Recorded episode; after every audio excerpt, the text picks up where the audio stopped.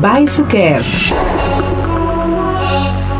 Respirar gás carbônico acidifica o sangue. Peguei Covid, mas eu nem mais sei. Eu apresentei o, o exame, né? Da primeira vez me enganei. Então não foi uma invenção da minha cabeça, né?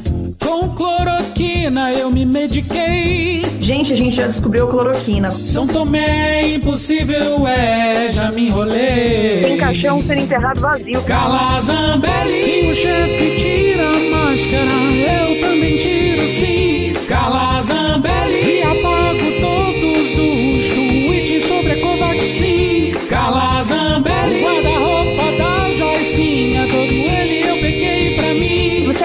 Carla, desculpa. Se o Jair prevaricar, eu defendo ele mesmo assim. Eu hoje ponho minha mão no fogo pelo Jair. Fico dando show lá na comissão. Então pega essa bunda gorda sua. É verdade. Eu dou declaração sobre corrupção. Um brinde, né, gente? Um brinde, né, gente? É verdade. É comum, língua me A trai. cloroquina faz, ela, ela cura as pessoas.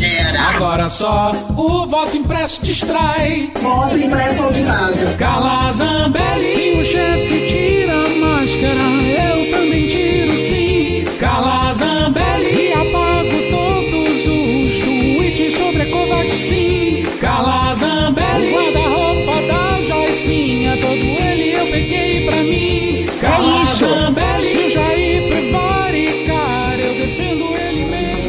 Sejam bem-vindos a mais uma edição do Baixo Cast, o podcast do blog Baixo Clero. Essa é a 19 edição do nosso podcast e hoje nós temos ele diretamente vindo de Matrix. Fábio Luporini, boa noite, meu caro. Muito boa noite, muita alegria estar aqui mais uma vez no Baixo Cast ao lado deste cristão ateu, deste ateu mais cristão que existe, Fábio Silveira. Isso aí, Luporini. Hoje, cara, hoje nós estamos representando, temos representante do Vaticano aqui que é o Luporini, mas o nosso cardeal ele não pôde gravar, tivemos alguns contratempos de horário. Mas temos uma convidada muito especial, a Patrícia de Castro, ela é professora do Departamento de Letras da UEL. E se apresente também, por favor. Olá, Fábios. Seja bem-vinda. Gostei, um ateu e um cristão, tudo Fábio. Ficou boa, a representação tá legal. Diversidade. E tu, onde é que se coloca aqui nesse, nesse, nesse contexto? ah, pode ser assim, um pé em cada canoa, depender da ocasião? Ela optou pelo muro. É, não foi exatamente o muro, o muro, mas é um caso de necessidade, tipo avião caindo. Avião caindo, reza. É, no avião não tá caindo, não precisa rezar. Vai de outra maneira. mas vamos dizer que entre um e outro eu tô com a psicanálise, tá valendo? Pode ser, pode ser. Fale mais um pouco sobre, sobre ti, Patrícia. Ah, então, eu sou professora do Departamento de Letras da UEL, tem 26 para 27 anos que eu tô aqui, mas eu sou uma paulistana. Continuo bem paulistana, apesar de gostar muito de Londrina. Sou uma militante na política, já desde São Paulo, e uma militante no campo da cultura aqui em Londrina também há bastante tempo. Estou envolvida aí com, com alguns projetos, é, o Kizomba é um deles, né? Sou bastante interessada em política, tenho acompanhado bastante por dever de ofício e assim, pela esperança de que essa coisa mude em algum momento. É, é, a CPI, tudo que envolve a Covid, enfim. Vamos dizer que eu sou uma generalista. Eu adorei isso quando eles falaram do Arthur Chechel. Arthur Chechel é um generalista. É isso, adorei. Sou uma generalista. Sabe, sabe que dizem que o jornalista também ele é um especialista em generalidades. Mas a gente vai falar um pouco mais sobre CPI. Eu preciso antes dar alguns créditos, né? A Patrícia está aqui gravando com a gente, aceitou nosso convite e graças ao Jairo Queiroz, que não é aquele Queiroz da rachadinha, é um Jairo aqui professor da UEL também. A gente agradece muito por esse crédito ele ter colaborado aí com a, com a nossa amiga Patrícia para poder gravar. E outro crédito que eu preciso dar é que na abertura a gente colocou aqui mais uma paródia de um podcast. Eles têm podcast, tem Twitter, tem várias coisas chamado Medo e Delírio em Brasília, que eu descobri semana passada e achei sensacional. Essa música aqui tá no perfil deles no Twitter, é arroba Medo e Delírio BR. Arroba Medo e Delírio BR. E se tu acessar lá para ver essa música, vai ver que tem um clipe. E eu quero dizer que eu tô ensaiando essa dancinha. Quando voltar a aula presencial, eu vou dançar ela no meio da Praça do Seca. Nós vamos comemorar. dançar. E ainda vai ter Silvio Demétrio, Beto Klein. Olha, eu só não vou dançar pra não passar vergonha, mas eu prometo que eu vou estar lá filmando. Não, mas o, o Luporini tem uma coluna na Rádio Well, ele vai ter que dançar também ali no Seca. Tá, vai dançar com a gente. A gente chama o Manuel, chama a Márcia, o Regis. Nós vamos fazer um, um coletivo bastante interessante. Baixo Cast. Um debate em alto nível no país da baixa política. O podcast do Baixo Clero.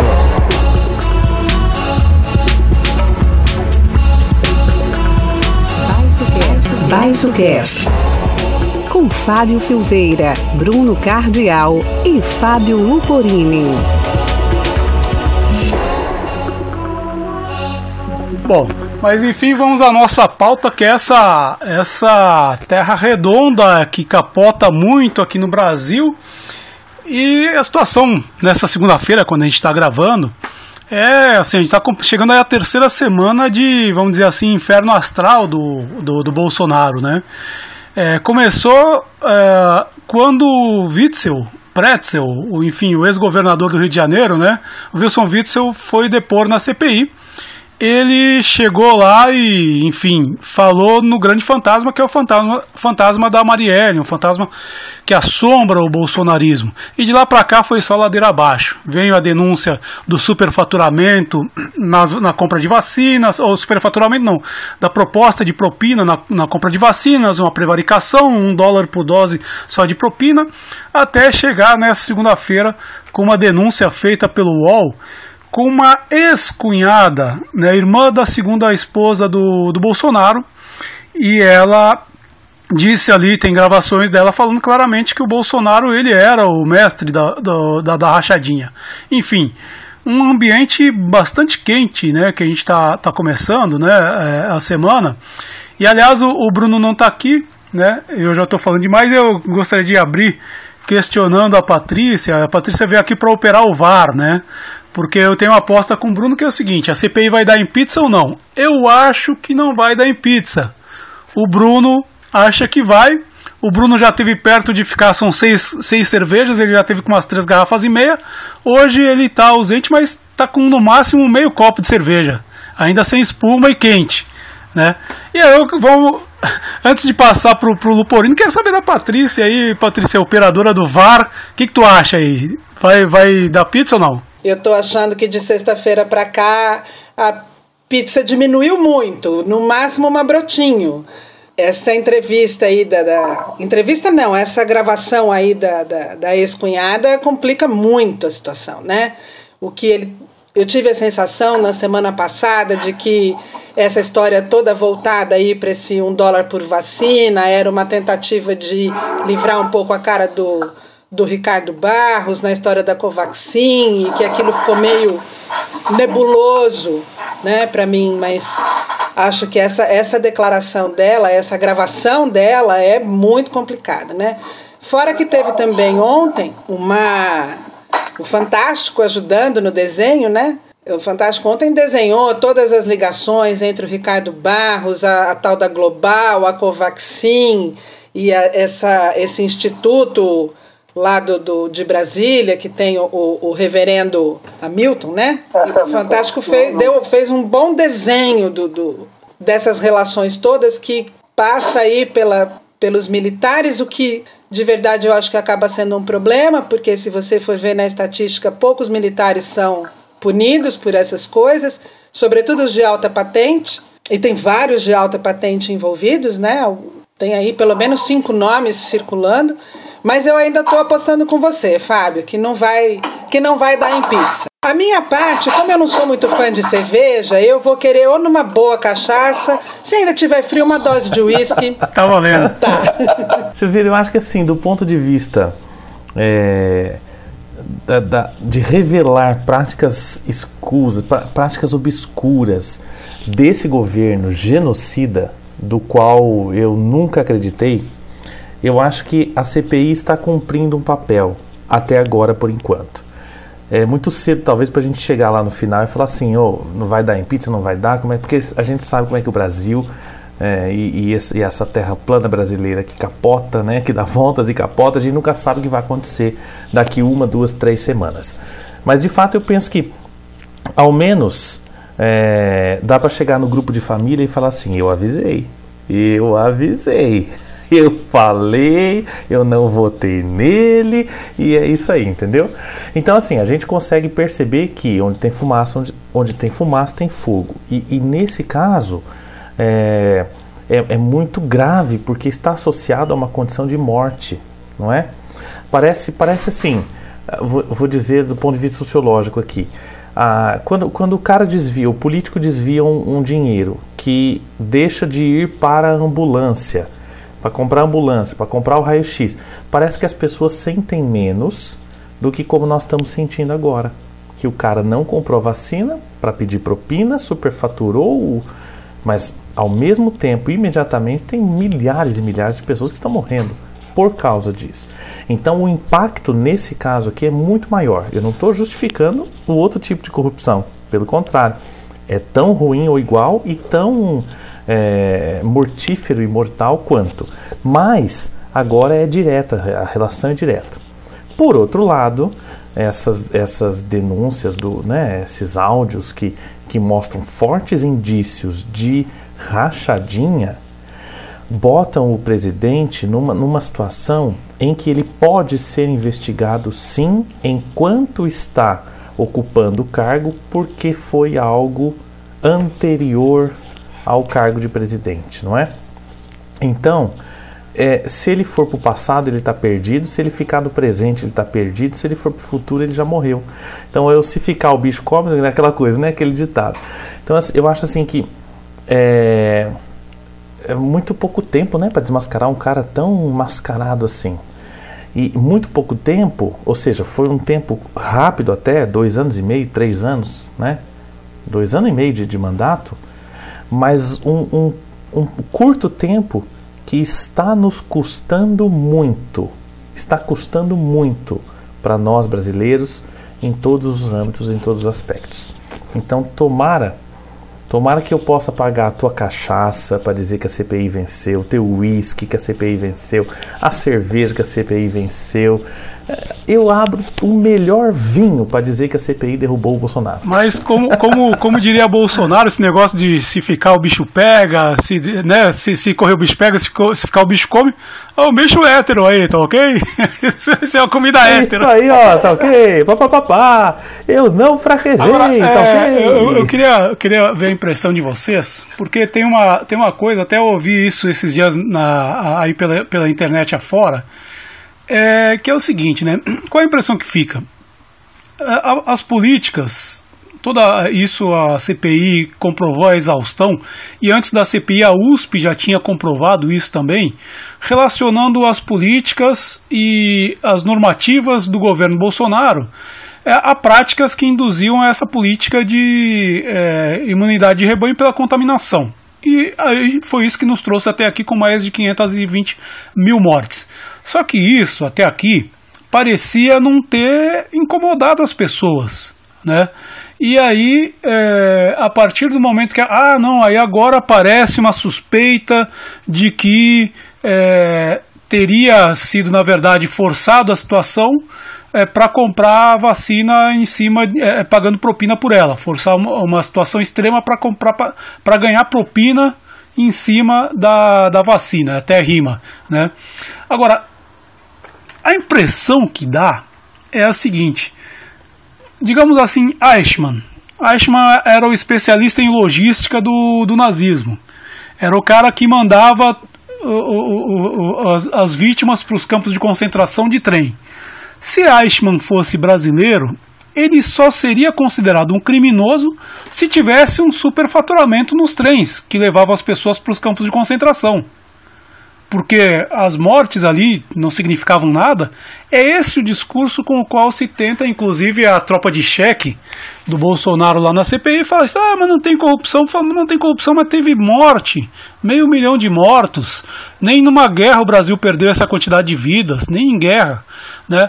Enfim, eu queria saber de vocês, porque aí parece que a vida do brasileiro não, não vale nem o, o, o, o dólar é caro para a vida do brasileiro, não vale nada para esses caras. Pode falar, Patrícia. Você tem prioridade hoje, porque você é a convidada de honra. Ah, nossa! Primeiro, a, a morte não impactar é assustador, né? Mas acho que parte do eleitorado votou nesse cara que representa a morte. Né? Votou sabendo em quem estava votando e achando legal isso. Né? É, a coisa da, da, da, arma, e eu, eu tenho arma em casa porque eu vou matar, porque bandido bom é bandido morto. Então, há uma parcela da população que não se que não se comove, porque meio que, que se acostumou ou, ou admira esse tipo de coisa, né? Por um lado. Por outro lado, é, o longo tempo de muitas mortes é, tem um efeito devastador que é naturalizar. Né? Você vê as notícias é, dessa semana, ou de, de ontem para hoje, é, dizendo que, ai, comemorando que o Brasil diminuiu o número de mortes, que agora estão morrendo, e teve gente que falou só 670 pessoas não é no Brasil, é 670 pessoas de uma única causa. É, esse longo tempo é devastador como efeito, porque você tem aí, eu falei, eu, eu fico com a psicanálise, né? Você tem aí um, um, uma dinâmica interna de cada sujeito que é se defender das tristezas, enfim. Então, o fato de eu me acostumar com esse número é, me traz algum conforto, porque é muito tempo de desconforto, né? Quase dois anos lidando com essa morte, com esses números absurdos da morte diária. Isso é devastador, né? Porque você mexe com, com o sentimento das pessoas. Então acaba que as pessoas só sentiam de verdade quando era uma morte próxima, ou alguém próximo que estava na iminência da morte ali, no, no, no na UTI, enfim, todo, todo lascado, né? Ao passo que, como o Bolsonaro fez uma campanha toda ela pautada na história da corrupção, porque ele também não tinha programa nenhum, então tudo que ele conseguia dizer é não vai ter corrupção, a hora que a corrupção aparece, é, mexe com algumas, algumas, alguns desses eleitores, né? Que ah, eu votei porque não vai ter corrupção, porque era o novo, né? A história do político novo, porque todo político é igual, esse discurso horroroso de que político é tudo igual. Trouxe a novidade, a novidade não ia ser corrupta e a novidade é corrupta. E com 520 mil mortos, todo mundo hoje tem conhece alguém que morreu por conta disso. Né? Então, assim, a morte estava. É, é, era uma vicissitude, ai, aconteceu, que né, aqui, poxa, a gente não tinha vacina. Quando diz assim, olha, o seu amigo, irmão, pai, colega de trabalho morreu porque o cara roubou, é outro patamar. É algo que a gente não estava acostumado. Com a morte, a gente já tinha se acostumado até por um conforto interno. Né? Esse é um dado novo e que possibilita as pessoas se indignarem, mas acho que cai na mesma situação. Se isso se prolonga demais como investigação sem consequência, acaba que as pessoas se acostumam. E elas se acostumam não é porque elas são ruins, é porque eu preciso de algum conforto, não dá para ficar nesse desgaste diário. Né? Tem uma quantidade absurda de gente aí procurando tratamento para as doenças mentais que não estava nessa situação, que essa situação, né, que essas doenças se manifestaram na pandemia, enfim. É, é, é o que eu penso. Eu, eu, Silvina, eu vou mais ou menos na linha da Patrícia. É, e, e, vou dizer justamente isso. É, as pessoas elas se apoiaram em discursos muito frágeis é, que vinham lá desde a campanha do Bolsonaro, esse discurso anticorrupção. E o Bolsonaro, na verdade, ele pegou carona em discursos pseudo-moralistas para dizer que ele era o cara certo, que ele estava aí, que ele era diferente, que não sei o que, sendo que era só olhar para os 27 anos que ele estava lá no Congresso, né? Enfim, que eh, você conseguia, conseguia ver que ele não era diferente, que ele representava talvez mais do mesmo, talvez menos do que normalmente se tem por aí, mas na verdade esse discurso ele foi caindo. Né? E aí, quando você vem numa pandemia, que foi algo assim, completamente inesperado, né? completamente é, imprevisto, é, mais uma vez se constrói um discurso de negação, mas um discurso frágil. Porque é o que a Patrícia falou, no, no começo, pô, não vai nem chegar a 30 mil pessoas. Não vai chegar a tantas pessoas, né? E morreu mais de 30 mil pessoas. E depois passou de 100, e passou de 200, e passou de 300. E nós já estamos com mais de 520 mil pessoas que morreram. Se você pensar, é quase uma Londrina. Quase uma Londrina inteira sumiu do mapa no Brasil em um ano. Por causa de uma coisa. Né? Não... Exato. Né? Já pensou? Tira Florianópolis do mapa. É isso. E aí, quando você tem é, é, um número que sai de zero para 520 e tantos mil pessoas mortas, em algum momento essa morte vai cruzar a tua frente. Em algum momento essa morte cruzou a família, cruzou o seu círculo de amigos. Quem aqui não perdeu alguém conhecido? Quem aqui não teve alguém conhecido que passou por uma situação de morte por conta da Covid? Aí o discurso começa a ficar frágil, aquele discurso de não vamos vacinar porque não precisa, porque não sei o que, eu vou tomar cloroquina. Esse discurso começa a ficar frágil. E aí você tem revelações que derrubam por terra, tiram o fundamento do discurso pseudo-moralista de que o cara é anticorrupção. E aí uma coisa se conecta à outra, porque ele é corrupto justamente é, é, sem salvar vidas, justamente promovendo a morte. E aí, cara, para juntar tudo isso, daqui sei lá quanto tempo, o número de empregos, a crise econômica. Aí, cara, enterra de vez esse cara na história. Esse presidente vai passar pela história como o pior presidente do Brasil. O pior presidente do Brasil. Seja na economia, seja na saúde, seja na, na política, na, na corrupção, na ética, na moral e o pior de tudo é que tem gente que, infelizmente, por conta de uma doença que já tem vacina, não vai poder ver isso, porque já morreu. Isso é que é triste. É, é a gente não está falando assim, tipo assim, é, cara, perdi o emprego, daqui uma semana recuperei. Não, não é isso. Perdi uma vida. Né? E apesar de eu ser cristão, Fábio Silveira, e, e acreditar na vida eterna, não é uma vida que vai e volta, né? Mas é uma vida que, que, que, que, que, que se, se coloca, se continua num plano espiritual. Então, assim, as pessoas elas vão estar daqui um ano sem emprego, sem dinheiro, sem parentes, sem amigos, sem familiares, sem recursos, sem plano de saúde, sem uma escola boa, sem isso. Ou seja, a vida das pessoas piorou. E aí, quanto mais isso se prolonga, aí sim, mais esse cara tá está tá, tá sendo julgado, se não pela justiça brasileira, que demora e também muitas vezes se corrompe, pela história, né? Pela história. Agora, tem alguém que vai agradecer e que deve agradecer todos os dias o fato do Bolsonaro ser o pior presidente, né? Acho que o Collor agradece isso todos os dias. Ele olha e fala: Pô, ufa, apareceu alguém para me salvar, para eu passar essa faixa, né? Talvez seja isso, né, Patrícia, que ele foi lá se aconselhar com ele ah, semanas atrás. Né? Provavelmente. Né? É, é, é, como dizem que o, o, o, Joaquim Silvério deve estar agradecendo pelo Temer, né, pela existência do Temer. Ultrapassou ali na função de maior traidor da história, né? Mas, é, enfim, é, tem, tem essa questão da corrupção, que é uma linguagem que as pessoas entendem mais, mas por outro lado tem ali é, o gabinete do ódio trabalhando em algumas questões. É, é eu estava vendo, tinha recebido esses dias, estava vendo aqui na, na, internet, o que acontece lá no, no submundo, na deep web do bolsonarismo, que é a argumentação para sair dessa, dessa questão. Né? É, uma, uma argumentação que eu vi né, é, circulando aí no Zap foi o seguinte: olha, o Centrão, né, o, o, o PT uh, subornava o Centrão para o Centrão. É, o PT comprava o Centrão para o Centrão apoiar o comunismo, a, a implantação do comunismo.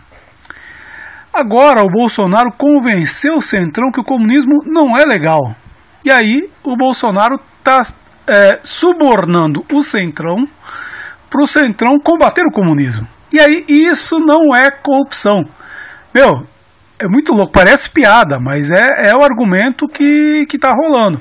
Como hoje rolou também um argumento fantasioso desses, a, uma emissora de rádio, né, é, conhecida pelo passapanismo dela, é, tá um debate lá que os caras falam assim, olha, é, rachadinha é corrupção, mas não é roubo. Ué, tipo, é, é, essa loucura aí, o que, que vocês acham? Dá pra ficar Dá para manter a sanidade no Brasil? Só com muito Rivotril. é, é, é complicado, Silveira, porque nós estamos vivendo uma época de uma inversão de, de realidade, sabe? É como se fosse um, um mundo distópico, assim, sabe? Coisas tão absurdas que você fala assim, caramba, em, o que? Em cinco anos isso? Em menos até? Então, assim, você fala. Só que, só que é, é algo possível de se perceber. São discursos, né? São discursos. Hitler ascendeu ao poder pelo discurso, pela persuasão, pelo poder de persuasão no seu discurso. Né? Então, assim, esse discurso tem gente que acredita, mas eu, eu tenho esperança de que as pessoas elas deixam de acreditar quando elas passam a, a sentir isso na prática, né? Então aquele, aquele, aquela mensagem de WhatsApp que que chega para os grupos de família, que não sei o quê. O cara, quando ele, ele cai num golpe a partir disso, ele, eu, eu tenho esperança de que ele se arrependa. Né? Eu tenho esperança de que, de que ele mude a situação, enfim, a sua visão é, e passe a, a, trabalhar. Agora, esse, esse gabinete do ódio, cara, que produz esse discurso, sei lá, é uma coisa tão asquerosa, é uma coisa tão é o pior do ser humano, né? Eu acho um horror, é, é a questão é discursiva mesmo, é, é, enfim, a construção de narrativas, né? Momento narrativa. Mas eu acho que assim, essas narrativas elas não vêm só do gabinete do ódio, né? Eu acho que eu tenho postado aí, enfim, já desde o início do papel que as associações é, classe, patronais têm tem tido nessa, nessa pandemia, é, no sentido de reforçar o discurso bolsonarista, né, de convencer, e, assim, aí são várias coisas que não vêm de agora, você tem um discurso, é, o empreendedorismo, o cara tá todo lascado, aí ele perdeu o emprego, aí ele vai abrir uma biboca ali na, na, na na favela para poder vender pastel, ele virou empreendedor. Ele não é empreendedor. Ele não é empreendedor. Né? Ele é um lascado que precisa ter um jeito de ter dinheiro. E aí você convence o cara que ele é um empresário, porque se ele é um empreendedor, ele é um microempresário.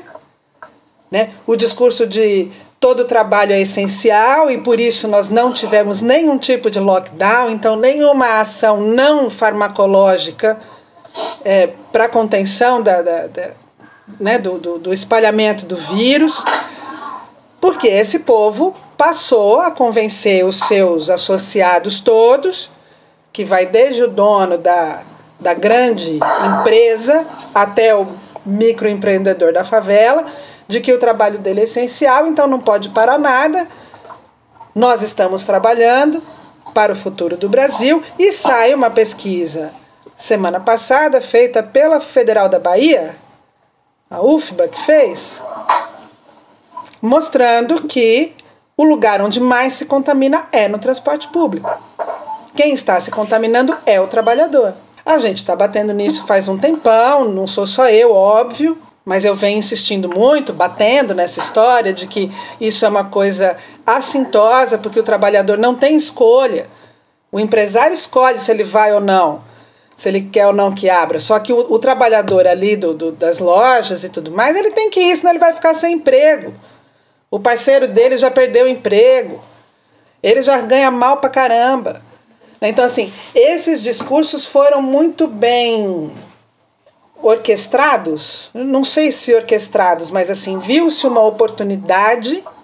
Né? Aí você tem programas sobre empreendedorismo na, na pandemia Tem empreendedor, meu filho. Tem desempregado, passando fome, tendo que achar um jeito de, de sobreviver. E aí alça esse cara a categoria de empreendedor. E aí o poder do discurso é muito forte, então ele não é um, um sub qualquer, ele é um empreendedor e ele começa a acreditar que de verdade não pode fechar nada. Então vamos morrer, porque eu preciso. Então, é, é assim, virou um, uma maçaroca aí no meio. Né? E esse discurso do negacionismo junto com a produtividade foi é, é, bastante fatal. Né? Para além de todos os absurdos que, que, que se fez aí com a compra de vacinas, esse discurso foi fatal. A gente tem exemplos de lugares que fizeram lockdown e mesmo antes da chegada da vacina conseguiram diminuir pelo menos a extensão da contaminação. É, até é, tudo isso foi um pouco feito em nome de algumas questões, como essa precarização, como esse, essa história do, do empreendedorismo, e em nome disso que estão se mantendo. Né? A Janaína Pascoal, que foi aí a, a subscritora do pedido de impeachment contra a ex-presidente Dilma, né? hoje é deputada estadual em São Paulo, é, ela estava é, dizendo, e aí, aí é, é assim, é, é, um cinismo, é uma canalice. Ela estava dizendo que não tem motivo para. não pode banalizar o impeachment e não tem nenhum motivo para empichar o Bolsonaro. Não tem crime de responsabilidade para empichar o Bolsonaro. Ou seja, a vida dos brasileiros não vale nada, nada, nada, zero. Aquele um dólar né, é, depois que veio a história da, da propina por um dólar por dose de vacina, que numa conta de papel de padaria, 200 milhões de doses que estava se falando em comprar lá da, da, da AstraZeneca, é, a um dólar, 200 milhões de dólares, o dólar a 5 reais, 1 bilhão de reais era o tamanho do propinoduto aí. Então, quer dizer, é, aí o pessoal saiu, não, a minha vida, é, minha vida não vale um dólar. Vale menos, para esses caras vale menos. É, é assustador. A sua vida não vale nada, não é um dólar. A sua vida para esses é. caras não vale nada. Um dólar é pro bolso é. deles, não é para você. E aí tudo isso é em nome, tudo isso é em nome dessa, é, é, em nome dessa agenda, é em nome dessa agenda. E é aquele negócio, na verdade, ninguém ganha eleição assim, ó, fala, olha, vou acabar com a tua aposentadoria, vou acabar com os teus direitos, teus direitos como trabalhador, tu vai trabalhar aí pro aplicativo de forma totalmente precária, o cara não ganha eleição assim. Aí ele ganha eleição falando que, olha só, é, se é, não mudar o governo, o teu filho vai ser convencido na escola a, a virar, né, aspas, aspas, aspas, teu filho vai ser, vai ser, é, é, é, vai ser convencido a virar gay, como se alguém virasse, né? Enfim, é, então assim, esse discurso, então o cara vai por esse lado, né? Tem que combater esse mal que vai acabar com a família e etc. Em cima dessa bobajada que de, não tem nada de real, né? Enfim. E hoje parece que teve uma manifestação do Barroso, eu vi no Twitter, mas já estava dizendo que a Dilma não, não sofreu impeachment por nenhum crime. Ela não cometeu nenhum crime. É, o, é, Ou seja, o nome disso é o quê? É, então, na verdade, assim, o impeachment é um instrumento político, né? Ele é um instrumento político. Tanto para tirar alguém, quanto para manter alguém lá. Então, manter o Bolsonaro lá, dizendo que a gente não pode banalizar o impeachment, que não pode normalizar o impeachment, é usar o impeachment, esse instrumento é usá-lo politicamente para manter o cara lá em favor de grupos, em favor de discursos, narrativas, em favor de, né, de enfim, de, é, de uma agenda econômica, é, é usar esse instrumento politicamente. Né? Porque se você for contar aí, os juristas dizem que o cara já cometeu, pelo menos nas últimas três semanas, sei lá, mais de 20 crimes pelos quais ele já poderia ser impeachado, né? Impeachado. Então, assim, é um instrumento político usado quando, quando querem, né? Usado quando querem. Agora tem uma nova figura do super impeachment. É, super pedido do impeachment, né? Como se precisasse, veja, né, precisar juntar não sei quantos crimes num super pedido porque nenhum bastou até agora, né? Nenhum bastou para sensibilizar o centrão, né? Porque a, ele só está lá no poder, esse Bolsonaro só está no poder porque alguém está ganhando com isso, porque interessa a alguém. Quando eu digo alguém, é, pode ser um grupo político, pode ser, pode ser um grupo econômico, empresarial, sei lá o que, só interessa, está interessando alguém. O dia que não interessar mais, aí sim ele sai. Agora, meninos, vocês viram? Eu não abri porque eu não assino a folha, então não é tudo que eu consigo ler. Eu esgoto as minhas leituras nos dois primeiros dias, aquelas gratuitas, mas tinha uma matéria na folha é, dizendo que esse caso da Covaxin pode puxar o Davi Alcolumbre. Alguém leu isso? Não. Não, não, não, não li também porque eu estou na mesma situação que você. Ah, entendi. Só o, o Fábio precisa nos ajudar.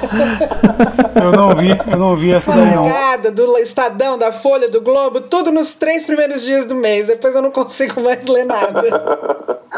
Que a Covaxin poderia o quê? O caso da Covaxin pode, pode arrastar o Davi Alcolumbre. Tem alguma história aí do, do, do Alcolumbre na Covaxin. Seria, seria maravilhoso, né? Mas o, o, assim, o, o Luiz Nassif fez uma leitura bastante interessante sobre isso, sobre essa questão das vacinas. Ele fez um xadrez. O, o Nassif faz xadrezes, né? É, e aí ele estava avaliando que era o seguinte que essa disputa aí das vacinas seria aí uma disputa interna entre vários grupos ali que sustentam o governo, uma corrida pela propina.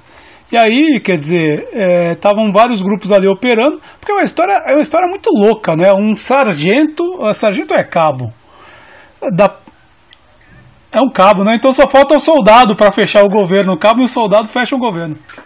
E Alfenas. Então o cabo já está aí, falta o soldado, então o cabo e o soldado vai fechar esse governo, né? um cabo da PM endividado que admite lá que tal tem dificuldade de pagar aluguel e realmente né, é, é, não deve ganhar uma fortuna, ele vai lá e de repente ele senta na frente do ministério, com a cúpula do ministério para negociar a vacina. Que papo estranho. E o cara tem dificuldade de, de, de, de pagar aluguel.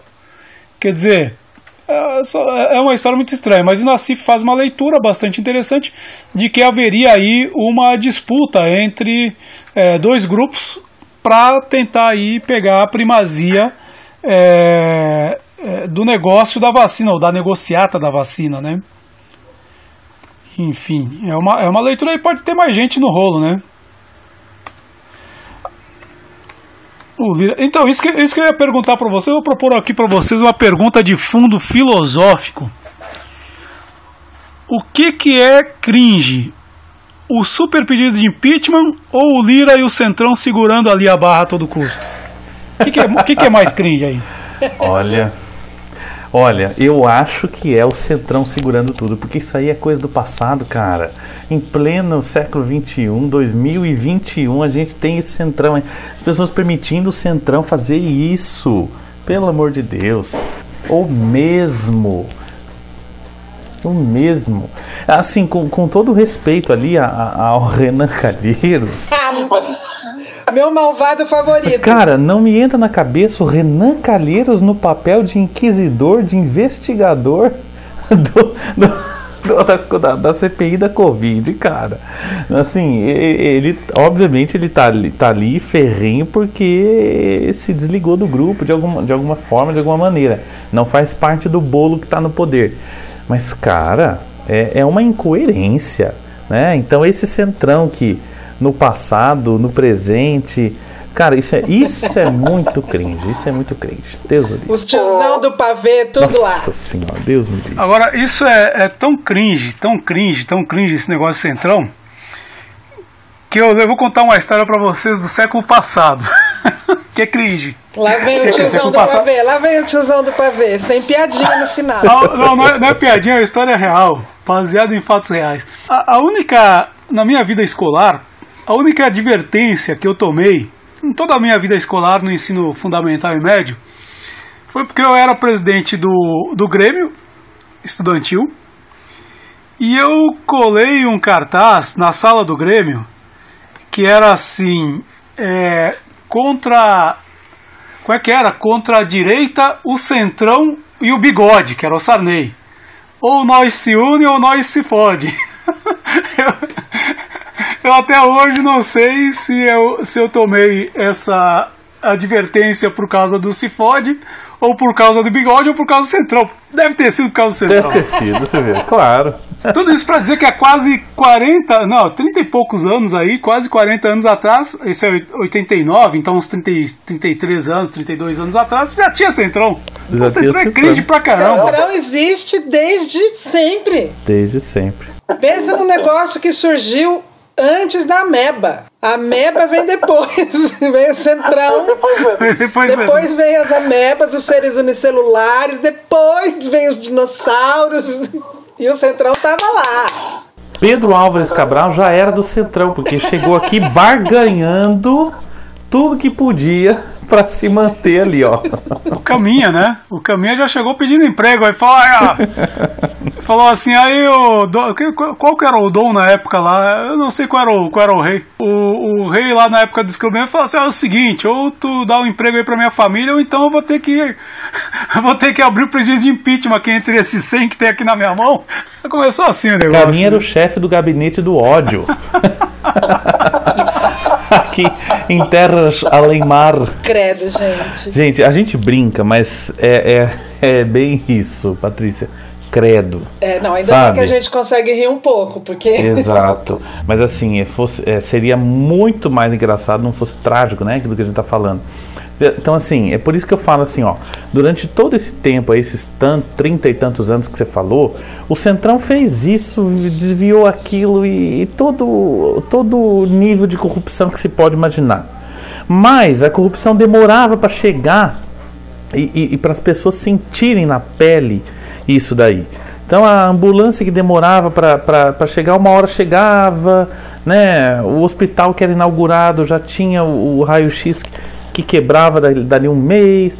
Então as pessoas sentiam menos, mas hoje a gente sente mais diretamente na pele os efeitos dessa corrupção. Então não, não me entra na cabeça que é, as pessoas não consigam perceber isso, não, não consigam lutar contra isso, não consigam votar contra isso. E aí se justifica, por exemplo, tantos e tantos governos que querem tirar filosofia e sociologia do ensino, do ensino médio, né? De- de- desobrigá-la como disciplina. Quando na verdade você tinha que botar a filosofia e a sociologia desde o ensino fundamental. Eu já fui professor de filosofia desde o sexto ano. E o nível de, de, de entendimento, de compreensão, de reflexão que os meus alunos do sexto ano, que hoje, hoje, exatamente hoje que nós estamos gravando aqui, passaram em alguns vestibulares da UEL, aqui em alguns cursos do vestibular da UEL, esse nível de, de compreensão é muito grande. Eu tenho orgulho dos meus alunos que sabem discutir, que sabem aceitar a diversidade, a diferença. E eu nunca precisei falar de sexo dentro da sala de aula. Né?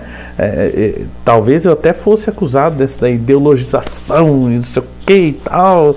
Mas eu nunca falei disso, nunca precisei. Mas só o fato de você despertar discussão em sala de aula faz com que os alunos cresçam sabendo questionar, sabendo problematizar as coisas.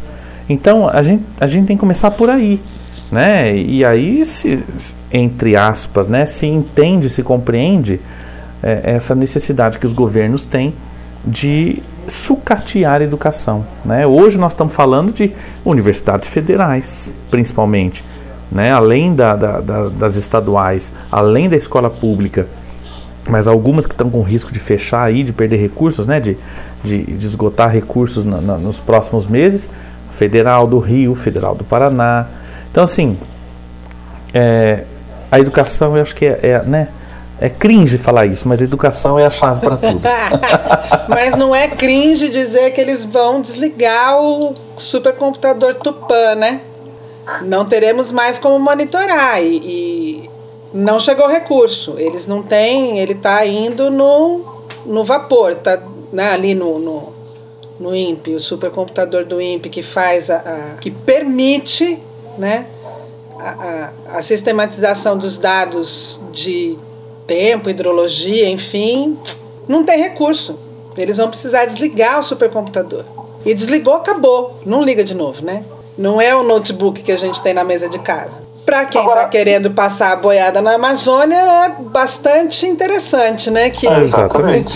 que não se possa mais É fazer. bastante, bastante conveniente. Que- Eu queria, eu queria questionar, né, é, assim, porque é, tem, é um governo de, de destruição, né? Na verdade, é, é, é um governo de destruição, está destruindo tudo que tinha.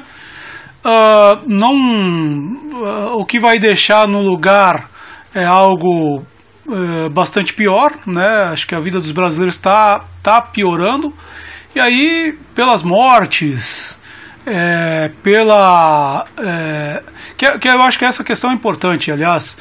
É, é, eu acho que a gente não pode restringir o debate. É, obviamente que a, a corrupção ela é, ela é um mal a ser combatido, mas a gente também não pode restringir o debate ao problema da, da corrupção. Acho que o buraco é muito mais embaixo, na verdade. É um buraco em torno de é, projetos de país. E como diz o Gessé Souza, sociólogo, na verdade, esses políticos aí, esse um dólar por dose de vacina, etc., esse aí é o aviãozinho. Né? Ele não é o dono da boca. Ele é o aviãozinho do, do, do tráfico de drogas. Né? Agora os grandes bandidos aí, né, que, é, que são os caras que ficam com as fatias maiores do, do orçamento. Né? Então, quer dizer, tudo isso é uma disputa em torno do fundo público, em torno do orçamento. E aí, enfim, é, para eles, uma coisa, enfim, estou falando aqui meio de, de forma um pouco anárquica, mas é, é, aquelas falas do, do Guedes, fala, o cara quer viver 80 anos, quer viver 100 anos, 120 anos, só para quebrar, o só para quebrar as finanças do Estado. É, quer dizer, é tudo em torno disso, tudo gira em torno disso, do fundo público, né? É, e esse caos que nós chegamos, chegamos até aqui. Por outro lado, fiz toda essa volta para chegar no seguinte, né? Esse pensamento tortuoso para chegar no seguinte. É, uma saída para abreviar esse, esse drama né, é a rua. E se- nesse fim de semana nós tivemos manifestações aí por todo o Brasil, né? É, levou uma, uma semana aí, diz que em alguns lugares foi muito grande. Porto Alegre, Salvador, São Paulo foi grande, Rio de Janeiro foi muito grande também. Enfim, como é que vocês estão vendo aí a perspectiva da rua para o enfrentamento aí dessa, dessa O distopia? Rio de Janeiro, o Rio de Janeiro tem uma dívida com a gente, né? Lá tem que ser grande mesmo, né? Vamos combinar? Eles estão pagando pecado. É, vamos combinar, né? Que eles exportaram, eles. então eu acho que lá tem que ser muito grande. É, mas eu acho assim, eu acho que essa manifestação das ruas ela é muito importante e ela tem ficado maior, mais firme, mais consistente. Mas nesse país não é só a rua que conta, infelizmente. Né? É, é o que eu falei. Se, não, se- se- tem gente ganhando com o Bolsonaro lá, tem gente se beneficiando e, e- e- e ele vai se manter lá até que, é, é, por exemplo, o, o negócio de ter chegado no Barros. Cara, um vai sacrificar o outro ali. Em algum momento, ou o Bolsonaro sacrifica o Barros, ou o Barros e o centrão do Barros vão sacrificar o Bolsonaro. Ah, Lá em cima, em Brasília, o negócio é, é assim: se nós ganhar, vamos ganhar juntos, se eu perder, eu te levo junto. É, entendeu? Então, assim, depois, claro, a- as ruas são desculpas, né? São tipo assim: o que eu quero dizer é o seguinte: é, é, a politicagem usa a voz das ruas para justificar o que quer ou não fazer, né? É, Mas eu acho de qualquer forma, enfim, as pessoas têm que continuar manifestando, têm que continuar se, se, se posicionando. As pessoas. é, é, e não estou nem falando, viu, Patrícia e Silveira, não estou nem falando que tem que se posicionar é, politicamente de, de forma partidária, não é nem isso. Né? Mas tem que se posicionar como cidadão, como, como no- naquele sentido amplo e, e- e- da essência da palavra política que diz- dizia Aristóteles, né? tudo aquilo que está relacionado à polis, tudo que tá, aquilo que está relacionado à cidade. Eu, graças a Deus, ainda não tive ninguém na minha família que perdeu a vida por causa da Covid, mas não é por isso que eu vou ficar calado. Não é por isso que eu vou ficar quieto, não é por isso que eu vou deixar de respeitar os protocolos de saúde e as normas sanitárias. Então, a voz das ruas precisa acontecer, sim, cada vez mais e mais forte. Mas infelizmente eu sou cético nesse aspecto e eu acredito que, que o cara só vai cair depois que alguém muito importante começar a perder com ele lá. Eu acho mais que pode. é, é, esse alguém, ou alguém, né, podem eh, perder com a própria rua se manifestando. Né? Eu acho que isso também pode significar uma perda. Também. Depende também. do projeto. Né? Se o seu projeto é imediato, é uma coisa. Se o seu projeto é de, de longo tempo, é, é, a rua. Hoje sai uma pesquisa, 51% de, de recusa ao Bolsonaro, né? É, cin- e, e tem sido vertiginoso isso. Aí nas últimas três, quatro semanas ele vem caindo em popularidade muito, né? Agora, eu de verdade é, acho que as pessoas devem ir para a rua, independentemente da questão partidária, mas eu gosto que as questões partidárias se coloquem para a gente não cair na esparrela de 2013, não é só 20 centavos. Porque daí eu acho um perigo. Essa coisa do né, vem, mas vem sem a sua bandeira, vem, mas não vem com a sua. Não. Vem e vem com a sua bandeira né? Mostra sim, não tem problema, porque as coisas precisam ser mostradas. Né? Depois daquele 2013 aparece Kim Kataguiri, MBL, toda aquela estrutura daquelas tanks americanas, enfim. Ó, ó, não, os caras já estavam lá. Mas era para ninguém mostrar que é, quem era, se era vermelho, se era cor-de-rosa, se é- enfim. Não, eu quero que vá. Óbvio que nem todo mundo tem essa, essa clareza e, e faz essa escolha partidária, mas aqueles que têm, tem que mostrar, não tem problema. Eu acho que tem que ir, tem que mostrar e, e, e tem que falar para a gente não cair em outra esparrela. Né? Acho que assim, a apresentação que a Globo faz é, do Eduardo, do, do governador lá do Rio Grande do Sul, Eduardo Leite. Eduardo Leite. Aquilo é criminoso no, no sentido de apresentação de uma terceira, um teste de uma terceira via, né? É, pela via de uma bandeira identitária. Então tira a questão partidária, esquece que ele, que ele apoiou o Bolsonaro, que ele foi base do Bolsonaro. Partimos para uma questão identitária que ele negou no período em que concorreu a, a, ao governo do Rio Grande do Sul. Ele escondeu, ele negou, né? E se cria na sequência, na sequência do mês né, da visibilidade LGBTQI+, que a Globo fez um, um, um documentário Especial. muito bom, e muito bom, muito bem feito, e na sequência vem esse cara se assumindo e o namorado é médico, uma coisa meio para sensibilizar, olha, veja bem, meu namorado está na linha de frente. Horrível aquilo, horrível. É uma tentativa de tentar, eu, eu até conversei com o Fábio nessa semana, uma tentativa de tentar o, o mesmo efeito do Pink Money, né? Só que agora é o voto, né? O, o, o voto pink. Le- Lembra o Collor com os Marajás, né? O Collor, a revista Veja, né? Sim, a fabricação do Collor. A, a- a Globo ajudou a fabricar essa, essa figura. Esse permite um parênteses, o Collor caiu por causa de familiar arrependido, não é? É, Bolsonaro também, ex-cunhado, minha filha. Pedrinho, Pedrinho. Desculpa, vo- vo- volto a palavra para você. chama Covaxin e a gente agora parece que tá aparecendo um Pedrinho, né? Aham. Mas eu acho assim, é- é- essas tentativas, elas são. é, embora a gente não seja mais tão ingênuo, muita gente já denunciando isso, muita gente do movimento LGBT dizendo, ó, tem outros LGBTs.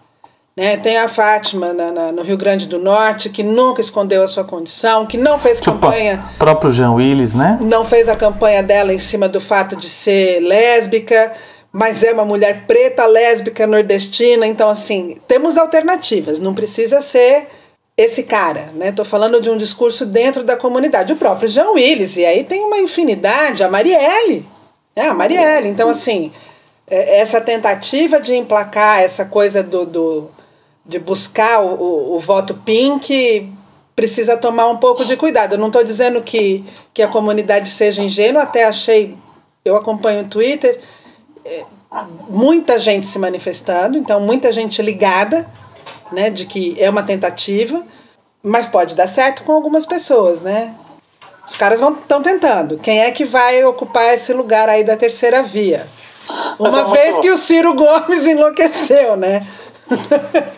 Ele, o bicho tá disposto para xingar, né? Eu acho que ele largou o remedinho dele já, de lado. Mas eu só queria fazer um parênteses numa fala que você disse aí, Patrícia. Quando eu digo assim, é, independentemente de ser politicamente partidário, é porque existem muito aquelas pessoas que falam assim: ah, eu não entendo muito de política, eu votei só para tirar o PT. Eu não entendo muito de política, eu não acompanho, não gosto muito. Não. Você, tudo bem se não gostar do partido X, do outro, mas você precisa acompanhar o que está acontecendo no teu país, na tua cidade, no teu estado. Isso é ser político, né? É, então, assim, você, você pode, deve levantar uma bandeira, como você falou, mas também não pode usar uma bandeira, como você também acabou de dizer, né? Usar uma bandeira, defender uma bandeira é legítimo. Agora, usar uma bandeira para qualquer coisa que seja é perigoso. Eu vou, eu vou, né? eu vou fazer duas cringices agora. Primeiro, lembrar que, é, para contextualizar aí pro pessoal, né? A, a Veja, em 86, ela lançou, uma- lançou umas capas é, com entrevistas com Collor como caçador de marajás. Ninguém sabia que esse negócio de marajá, mas eu lembro muito bem assim de. Pô, mas que vergonha esses marajás e tal. Ninguém sabia e lançaram a história do marajá e fabricaram um candidato. E é interessante esse negócio das bandeiras, né, que as pessoas pegam, aí vai a segunda crendice. Pouca gente lembra, mas tem um deputado aqui em Londrina que ele começou na carreira política com um blog que na época chamava de GLS, não era nem LGBTQI, não sei, é, eu nunca consigo acompanhar essas siglas que eu sou. É, é muita, é muita consoante junta. É, agora tem a vogal, tem duas vogais. Enfim, é, que é o, o Boca Aberta. Ele começou tentando falar é, para esse, pra esse segmento da sociedade, só que a galera não embarcou na dele. E aí ele partiu para essa outra versão dele, mais, vamos dizer, punk rock, né? É, mas tentou, tentou tomar a bandeira para ele. Silveira, não me lembro, não Isso. me recordo agora se ele, se ele inclusive era detentor do registro, não sei se do nome da parada gay, não é isso? Era, ele registrou a, a, a parada gay. Registrou Parada Gay de Londrina. Então ninguém Registrou. podia usar esse nome, porque estava no nome, né, no registro dele. E, e É, eu assim, lembro que ele foi em cartória. eu nunca vi esse cara falar nada que preste sobre, sobre, sobre essa discussão, sobre essa reflexão, sobre esse universo. Nunca. Nu- nem no blog, no extinto blog que ele tinha. Não, então no Nem Instinto lá. Blog, no Instinto Blog que pode ser gugado e achado aí, ele ele eh, pautava noticiário a respeito, na tentativa de se aproximar desse público. Aí ele viu que por ali não dava e acabou embarcando embarcando nesse outro viés aí dele, né? Mas e- e sem contar que ele não era, ele não era. Mas é, porque é porque esse esse esse esse universo ele é consciente, né? A própria Patrícia disse sobre essa questão de que as pessoas estão se manifestando, etc. Mas assim esse universo, é, é, esse, esse ambiente tem uma certa consciência, né, sobre a realidade das coisas. Então não embarcaram realmente no boca aberta, né? Quem tem Tudo o isso mínimo de dizer- consciência não embarca, não embarca. Tudo Desculpa, isso Fábio para dizer que, que essa tentativa aí do, do Leite, né, e de criarem esse, essa candidatura aí a forceps, também é crime. Não é de hoje, não Já é de foi hoje. usado.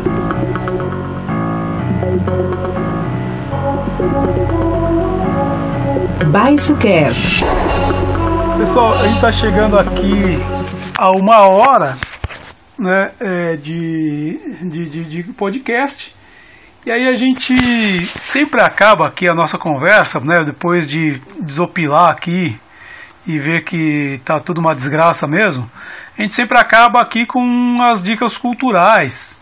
E aí eu vou pedir para nossa convidada, para a Patrícia abrir aí, puxar o puxar o couro aí das dicas culturais aí. Ai, a minha dica tu cultural é, para mim, uma das melhores notícias das últimas semanas, que é a chegada do Armazém do Campo em Londrina, Armazém do Campo que comercializa os produtos agroecológicos do MST.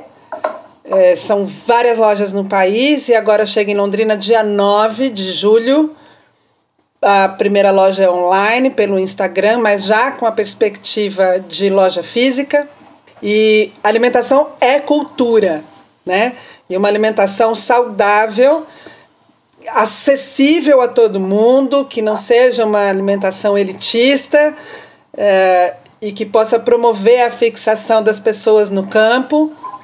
É, acho que é, essa é a minha dica, né? Procurem é, Armazém do Campo Londrina no Instagram para ver como comprar a partir do dia 9 e para acompanhar a abertura da loja física. Legal, legal. Isso é, isso é muito bacana. Luporini? Olha, Silveirinha, você sabe que o, o, meu universo sai e volta sempre pro, pro serviço de streaming, né? Então, ali eu descobri séries assim fantásticas, desde série turca, né, até séries históricas. Mas a dica que eu vou dar hoje é uma série chamada Elite. Alguém já assistiu aí? Eu já ouviu falar? Cara, eu também não, mas me indicaram e eu fui pesquisar uma série espanhola que gira em torno de dos dramas adolescentes numa escola de ensino médio. Mas aí o pessoal fala assim: ah, é uma série adolescente, sabe aquela coisa melosa, tipo Gossip Girl e tal, não sei o que. Mas não, não é. É uma série que bota ali grandes discussões é, de uma sociedade hipócrita, de uma sociedade moderna é, que está em ebulição e transformação. Então, por exemplo, é, eles colocam lá um trisal, né, um casal de três pessoas, por exemplo, dois, dois rapazes e uma menina. É, e, assim, na primeira temporada e na terceira temporada. E aí, porque eu já cheguei na terceira temporada, hein? Maratonou. Como se eu não tivesse nada para fazer da vida. em cinco dias eu assisti duas temporadas e meia. Mas a, a linguagem que, que, a série, que a série usa é muito interessante. São oito episódios cada temporada. E, e, e nesses oito episódios, nesses, nessa, nessa, em cada temporada acontece alguma coisa. Ou é um assassinato, ou é um sequestro, um sumiço. E ao longo das temporadas, a gente vai tendo flashbacks, entende? Tipo assim, a galera está tentando re resolver o crime lá, mas vai contando em formato de flashbacks. E nessa história, nessa narrativa, se colocam grandes discussões de uma sociedade moderna e contemporânea. Então a série coloca lá, por exemplo, é, é, um, um, casal de mulheres que tem um filho que matou o amigo, o irmão da, do amigo, a irmã do amigo, mas que ele se envolve com uma namorada e mais um outro rapaz. Ou seja, é muita coisa é, bacana sendo discutida é, é, dentro de, de, um, de um contexto ali. Então, assim, é uma série que vale a pena, que faz você refletir. E, e aí tem alguns diálogos muito interessantes. É, não vou dizer que, assim, que, que é uma série profunda, que não sei o quê, mas é uma série que chama atenção e que provoca reflexões e discussões, principalmente nas entrelinhas. E isso, para mim, é muito legal, sabe? E, e as séries espanholas, elas têm. As produções espanholas têm se aprofundado, têm ficado muito boas, né? Para fazer a gente pensar enquanto a gente se entretém. Então a minha dica de hoje é a série Elite, que eu tô já no quinto episódio da terceira temporada e lançou a quarta agora, parece que esses dias, por isso que me indicaram e aí eu resolvi assistir. Aí tem sempre, sempre bons debates ali. E o Silveirinha? Cara, eu, eu vou soltar aqui, vou soltar aqui a minha dica. Vocês vão ouvir a minha dica, olha só. Está apoiando um governo que é fascista e que se demonstrou antidemocrático. Mas de mão limpa, né? A que Vossa Excelência atribui sua demissão do cargo de ministro da Saúde. Missão cumprida. Vossa Senhoria, com todo respeito, mais uma vez, mente. Não, ela falou tênis, tênis. Não, senhor.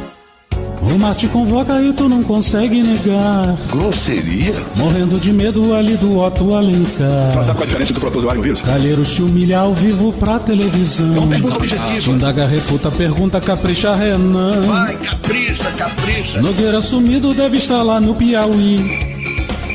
Deixou pro Jorginho uma jogada só pra confundir. O senhor tá confundindo. Os negacionistas atrapalhando a comissão. Só faz atrapalhar. O Raízes Materra, Anis e a Mairi o Girão. Ponto de vista pequeno.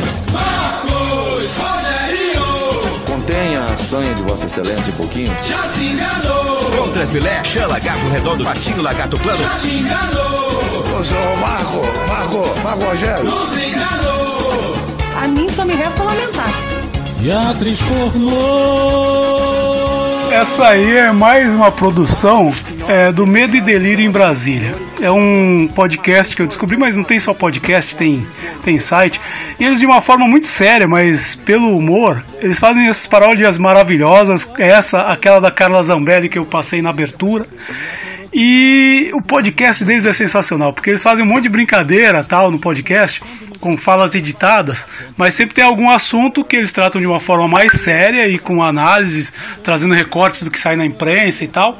Pode ser achado nos é, agregadores de, de podcast. Né? Tem o Twitter que eu já tinha falado, que é aquele arroba medo e delírio BR, né? Enfim, é um, eu descobri semana passada, muita, muita gente já, descob, já, já, já, já conhecia, mas eu achei bem bacana, achei bem, bem interessante e dá uma, é, não digo leveza, né? Mas é um didatismo, por meio do humor eles conseguem falar muita coisa que às vezes o texto, uma tese, não, não atingiria. Eu, eu né? vou dizer mais, Silveira, o humor ele tem feito um papel muito mais importante do que muito jornalismo por aí, né? De fazer as críticas e as denúncias, né, travestidos de uma de uma de um caráter mais lúdico, de um caráter mais engraçado, né, mais bem humorado, enfim. Humor é coisa séria. Exatamente, o humor fala muito mais sério do que muita gente que se diz séria por aí. né? Não, inclusive aque- aquele da, da, da, da Carla Zambelli eu ficava aqui em casa cantando, grudou na cabeça, eu ficava cantando e dançando ele. Tem que combinar os ensaios assim que nós pudermos nos encontrar para dançar na pracinha. A gente vai ter que dançar na pracinha do Seca. Sim, sim, sim. Precisamos conversar com Silvio, Beto. Tá bom O então. da, o da Zambelli é engraçado que só vendo o jeito dos caras dançar, é um jeito bem escrachado, esculachado mesmo. Mas é isso, com essa dica aqui a gente encerra essa edição. Ah, Encerra não, calma, não é assim, né? As considerações finais aí, primeiro aí do Luporini. Fala aí, irmão. Sempre, sempre uma dose de, de racionalidade na minha semana participar do BaixoCast.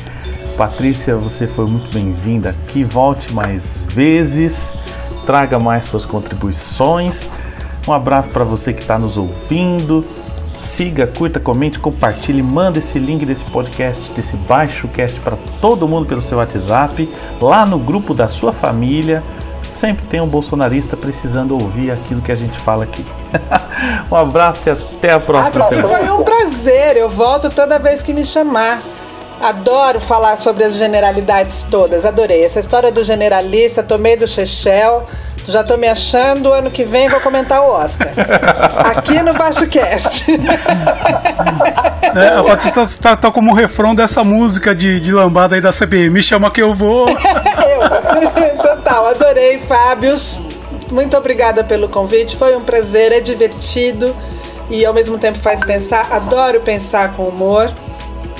Acho que é vital e acho que as pessoas estão precisando nesse momento de coisas com humor para poder ouvir toda essa barbaridade, Para ouvir verdades, né? né? E volto assim que vocês me chamarem. Foi um prazer, muito obrigada. Isso aí, agora, enfim, a gente acaba mais essa edição do Baixo Cast aí, não deixa de compartilhar, ajudar a espalhar a palavra, enfim. Estamos aí, pessoal. Até a próxima edição, valeu, fui! Baixo Cast. Um debate em alto nível no país da baixa política.